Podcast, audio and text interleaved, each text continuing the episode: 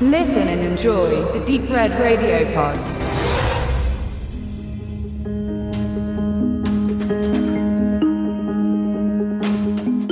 Eine junge Lehrerin wird erhängt und auf dem Gelände einer Schule aufgefunden. Der Detective Will Rooney ist als erster Ermittler vor Ort, begleitet von einer Journalistin, die ihn für einen Artikel begleitet. Da ein Buchstabe auf ihrem Oberkörper eingeritzt ist und sich weitere Indizien finden, ist man sich schnell sicher, es mit einem Psychopathen zu tun zu haben. Und persönlich ist es auch, denn Wills Dienstmarkennummer findet sich am Tatort in einem Tisch geritzt, genau wie die seines alten Kollegen Archer. Die beiden und ihre Begleiterin werden alsbald unter Zeitdruck geraten, denn bereits nach 24 Stunden stirbt der nächste Mensch nach gleichem Schema und mit einem weiteren Buchstaben. Diese werden irgendwann ein Wort ergeben, nach dem Rätselspiel Galgenmännchen, das der Täter zur Visualisierung nutzt.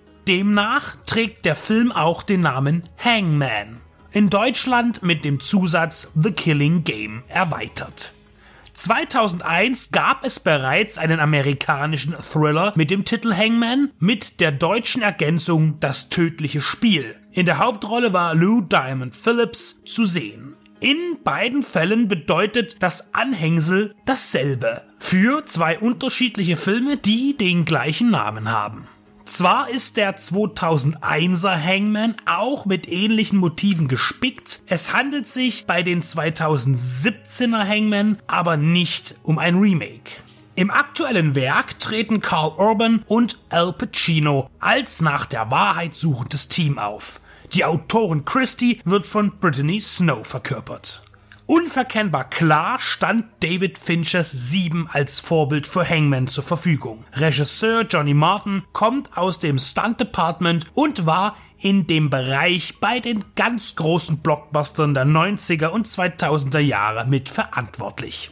In jüngerer Vergangenheit war er auch zunehmend als Second Unit Director bei Medium Budget Filmen tätig. Als hauptverantwortlicher Regisseur präsentiert er mit Hangman seine vierte Arbeit und er lässt einen konservativen, direkten Look für sich sprechen, die technische Umsetzung im Allgemeinen und auch die vorkommenden Action-Szenen im Speziellen sind an hohen Standards messbar. Er schafft es sogar, ein Spannungsfeld zu erzeugen, das durch eine langsame Erzählung und vor allem durch das Spiel von Pacino getragen wird. Leider entschied man sich, das Tempo am Ende zu überschlagen und so holpert die Auflösung in wenigen Sekunden über die Lippen der Polizisten und es schließt sich ein formelhafter Showdown an, der in seiner Dialogführung und dem gesamten Verlauf kein Klischee einer Geiselnahmesituation auslässt. Das ist für einen Psycho-Thriller mit dieser Besetzung zu wenig.